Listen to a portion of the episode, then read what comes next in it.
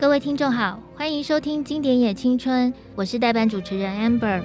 今天要领读的这位作家跟他的书哦，大多数的听众可能没有听过，不过他的小说改编成的影集《后翼弃兵》，可能大家都非常的熟悉而且热爱。今天一起来领读这本小说的呃来宾是作家陈柏青，欢迎柏青。各位朋友，大家好，我是陈柏青。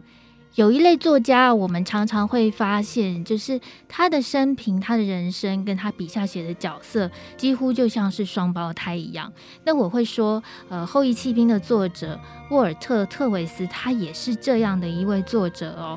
他写的角色呢，比较不一样。比如说，他写的不是那种。高大上英雄类的角色，他笔下的角色有个时候，比如说，嗯、出身比较低微，或者是有一些奇妙的癖好，或者是不是那么跟一般人能够融入的人。那我觉得这个跟他的人生其实都。呃，有一个对照的一个影子。我想首先请柏青来介绍一下沃尔特·特维斯这个作者，呃，他有什么样的经历？哦，哎，其实我觉得沃尔特·特维斯的故事，他本人的故事就很适合拍成一个电视剧吧，就是告诉我们说，哎，其实他一个作家，他自己的人生经历也是充满跌宕起伏的。也许他可以拍《阿扁与阿珍》这种。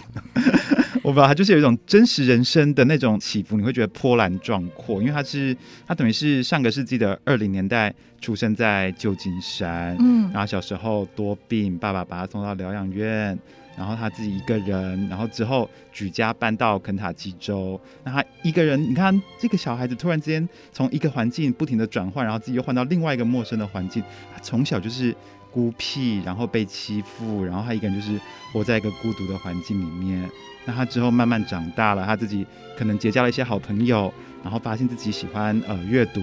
喜欢看科幻小说，然后有了写作的天赋。当完兵回来之后，他就哦开始去寻找呃自己去念书、念大学，然后去找工作。最后他先成为了高中老师，然后发表小说。竟然想不到，哎。很多人开始找他去发表故事，然后他的小说被买断成为电影改编的的来源所在，然后他就一跃成为知名大学的创意写作的教授。是这个学校非常的了不起哦，是爱荷华的写作中心。我们很多听众可能知道，很多知名的小说家，尤其是得过普利兹奖的。都是从这个写作中心曾经待过那边哦。对，它等于是一个美国作家的摇篮，你也可以说是我们很多经典文学创造机的那种感觉啊。嗯嗯。刚刚柏青有提到特维斯的经历哦，呃，比如说他从小因为生病嘛，再来他从原本的旧金山。全家移居到肯塔基来，嗯、那还有就是他的这个天赋，以及其实，在他的小时候哦，有一个还因为生病的关系很特别的事件，就是当年在那个儿童疗养院里面有一个很很奇妙的事情，不知道为什么就是会给他镇定剂，所以这个孩子从小就吃了非常多的镇定剂。嗯、那我讲到这里，可能很多听众就叮就想起来。这个小说或者是影集《后裔弃兵》里面这个女主角贝斯哈蒙，她最神奇的或者是最惊悚的一幕，就是她去偷镇定剂的这一幕哦。所以，我们接下来就是这个小说家他本身的人生经历就是这样起伏跌宕。那他写出来的这本小说《后裔弃兵》哦，他不管是出版或者是他改编成影集的呃这个过程也是蛮特别的。我们可以请柏青聊一下。嗯嗯，因为他其实这个作家，他早年是因为科幻小说而成名，所以大家都非常希望他继续的写科幻。结果他之后他，他他也就成他成名了，可是他也就酗酒，然后呢，人生也开始过得觉得自己人生不快乐，不知道为什么而活，很迷茫。有段时间他是中断了，中断了这些写作的的一种热情的。那他之后，等他重燃热情，他说我可以继续写了。然后他他在出发的时候，他写的是一大堆很写实的作品，嗯、就是不再是过去那种科幻风。那《后翼骑兵》就是他后期的几本小说之一。那《后翼骑兵》刚开始就是出版的时候，就是被人家看到的时候，是没有人会想说，哎，我干嘛买这个来改编？但是想不到，越到此刻，就是随着文本故事被流传，就越来越多人注意到，其其实好莱坞很早就有想要买下这这个后裔骑兵的故事。一开始我还听说是希斯莱杰非常非常的、哦、对，可是最后毕竟他就是英年早逝。嗯、那这个文本又经过了一连串的这个过手之后才，才才由 Netflix 接下来，对，我们才看得到这部好看的网剧啊。我们那时候在封这个 Netflix 这部影集的时候，应该很难想象到，就是这个剧作家呃编剧家，他其实早在一九八零年代，嗯、也就是《后裔弃兵》的原著小说出版之后，我就已经买了这个权利。嗯、可是为什么我们到二零二零年代？嗯呃，几十年之久才拍出来这个影集呢？嗯，嗯，据说是因为这个金主都不看好西洋棋这个题材，可是呢，哎，他们觉得这是西洋棋就是票房毒药嘛？谁、嗯、想得到 Netflix 改编之后，这个后裔弃兵他又再度的，就是他当年一九八零年呃嗯出版的时候，其实就已经是畅销小说了。那加上作者特维斯他本身也。也很爱下棋，嗯、所以他这个小说题材跟这个人，他还上了这《西洋棋》杂志的封面哦。嗯嗯、不过，嗯，觉得票房毒药，所以没有改编。嗯、没想到改编之后。整个就是掀起了一股西洋棋的旋风，我觉得这件事情是很妙的一件事，还蛮像《麒麟王》的故事。就是大家不只是去买西洋棋的那个棋盘啊，嗯、甚至很多人去报名上西洋棋课哦。嗯、所以我觉得这个呃一部小说呃能够以这个改编的形式来获得再度的注目跟重生，嗯、觉得这个可能就是。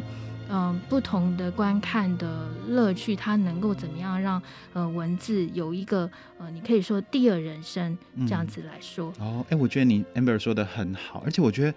就是其实任何人会喜欢后羿弃兵，也许一开始并不是因为我真的很喜欢西洋棋，嗯，其实我们主要看到还是这个主角，就是你你里面的这个贝斯，这个天才少女很会下棋，可她人生是怎么样长大的？她慢慢她如何从一个孤独的女孩，然后在在在育幼院里面，慢慢的变成一个发现自己的长才，然后透过这个长才去南征北讨，完成自己人生的故事。就是很多人是想要看到这个人是怎么样的过他的一生，有一个不一样的人世人生的一个展示。然后这时候你就发现那个棋在中间。做了一个很巧妙的各种各样，他有时候是隐喻，有时候穿插，然后有时候他就是让他人生可以过渡到下一个阶段重要的桥梁。我们因为喜欢这个人，因为好奇这个人，跟着就喜欢这个技术，所以我觉得作者其实在里面拿捏的很好，就是他没有把下棋有多难或多简单，就他你就是不懂下棋的人。看了也会有乐趣，嗯、我觉得是一个非常厉害的作家才能够拿捏，因为他就像刚 Amber 说，他其实很懂下棋嘛，嗯，因为他其实从小就会下，就是他对他从小就会下棋，可是他直到就是到那么大之后，他才开始写这个小说，我觉得他完全知道说我要写什么，我要做什么，然后我不要把我个人的热爱或是或或是我我要安利这个下棋全部塞进这个小说里面，可是我知道我要怎么样才可以吸引你。我觉得这个这个是很厉害的一个分寸，作者很会抓这个分寸感。对，我觉得这是沃尔特特维斯他厉害的地方，他又是一个下棋的人，嗯、他又是一个作家，嗯、所以我们除了在这个贝斯哈姆身上，呃，可以看到这个作者本身他这种孤独的，或者是说一个格格不入的人的这种人生的影子之外，我们还可以看到棋以及写作之间的关系。嗯，那关于这个部分，我们下一段。节目，请柏青再来跟我们聊更多。哦，好的。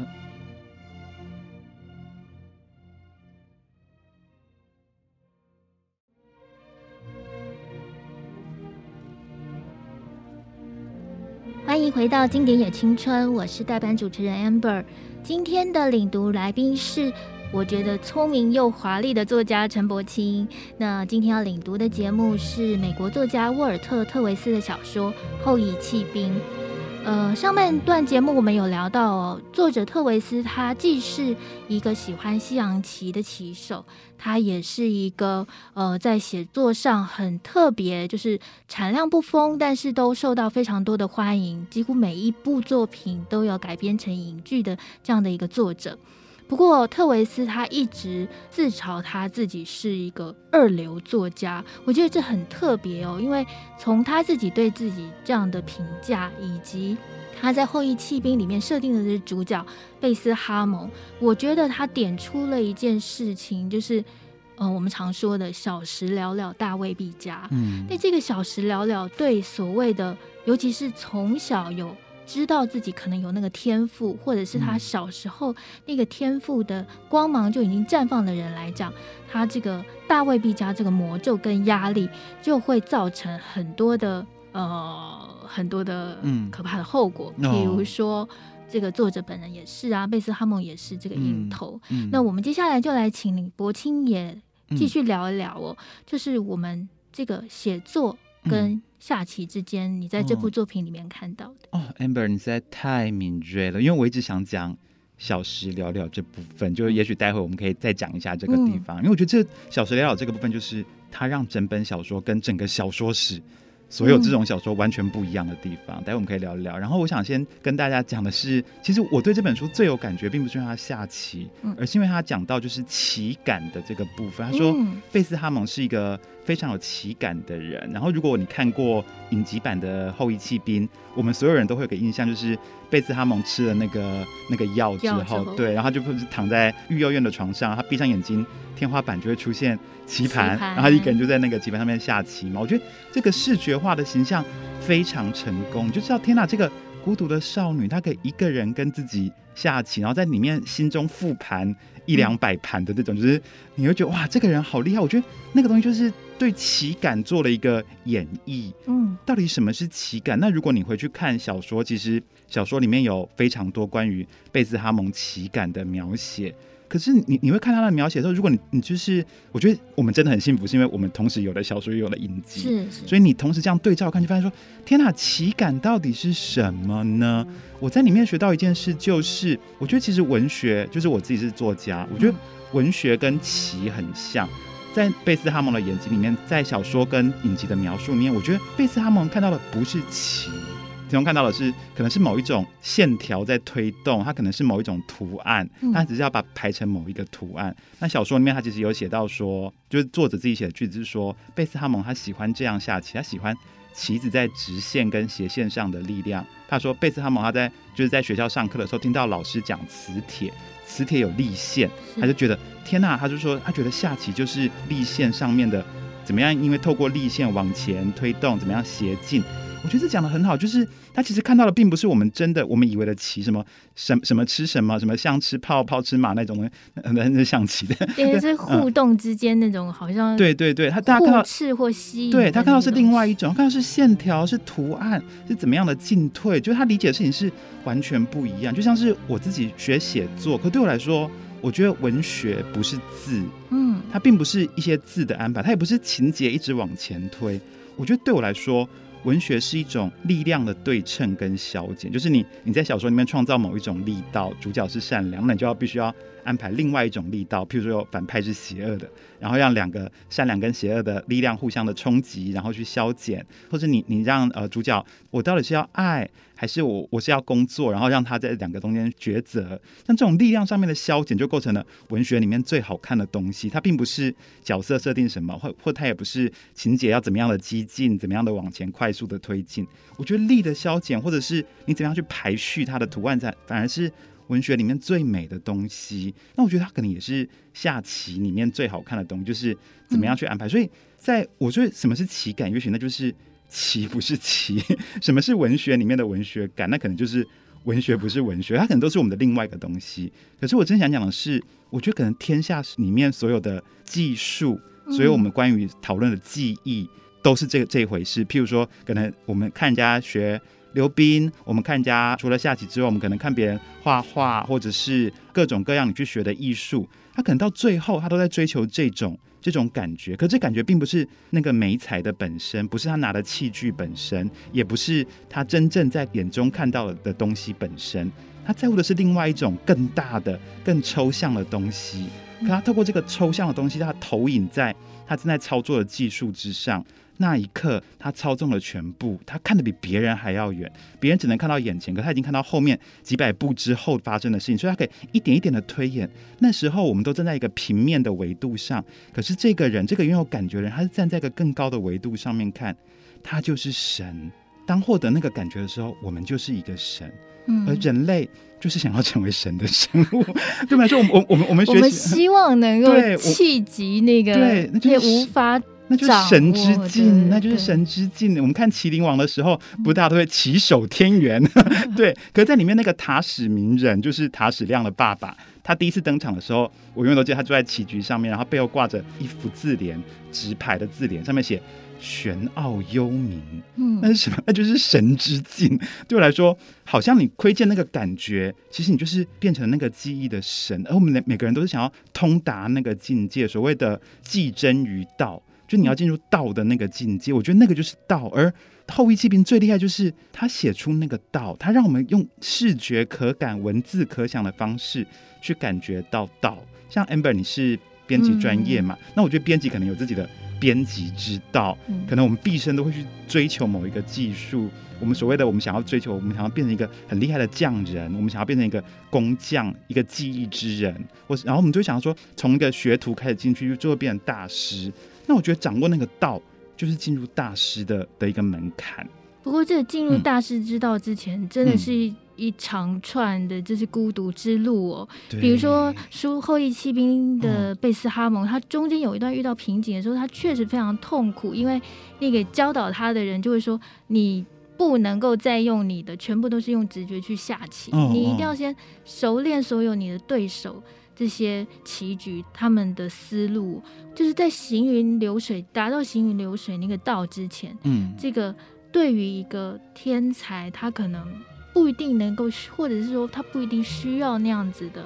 途径，他有他自己浮在那之上的一个奇妙的，你可以说真的就只能说一个奇妙的感，那种孤独，或者是说我现在看不到敌手的状态之下孤寂，可是我又。不知道我的下一步在哪里的那那种状况，我觉得可能跟特维斯他本人在中间这一段的，不管是写作瓶颈或者是人生的瓶颈之间，其实跟贝斯哈姆的这种嗯、呃、状态是有所对应的。哦，对，我觉得你讲的很好。你有发现，就是这个小说里面，我觉得最好看的地方就在于说，我觉得贝斯哈蒙一直都是一个。格格不入的人，嗯、就我觉得他终身都是非常孤独。你看他小时候就被丢到育幼院，嗯、就表示他是亲情上面就是五绝六穷之辈。嗯、然后他在育幼里面，他并没有好朋友，他唯一的好朋友就是常常也欺负他、骗他，所以他在友情上也是没没有什么发展。然后唯一跟他。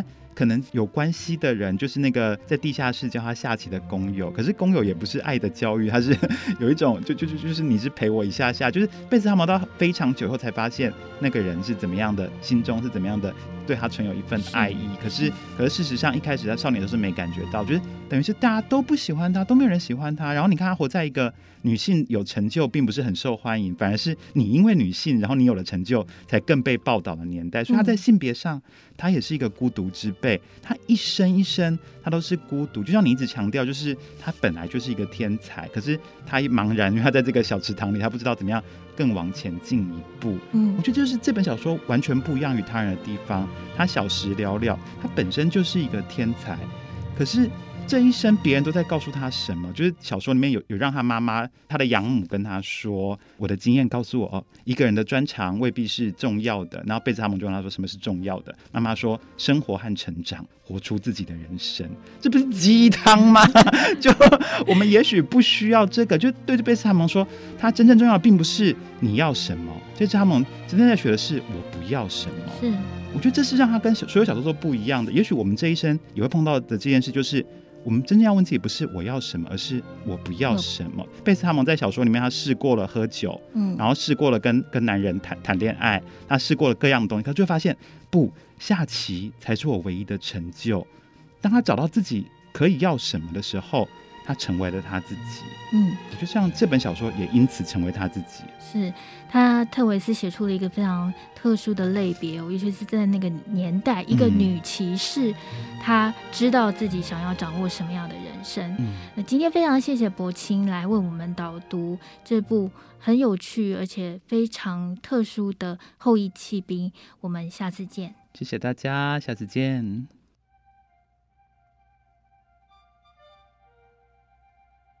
本节目由 IC 之音与瑞木读墨电子书联合制播，经典也青春与您分享跨越时空的智慧想念。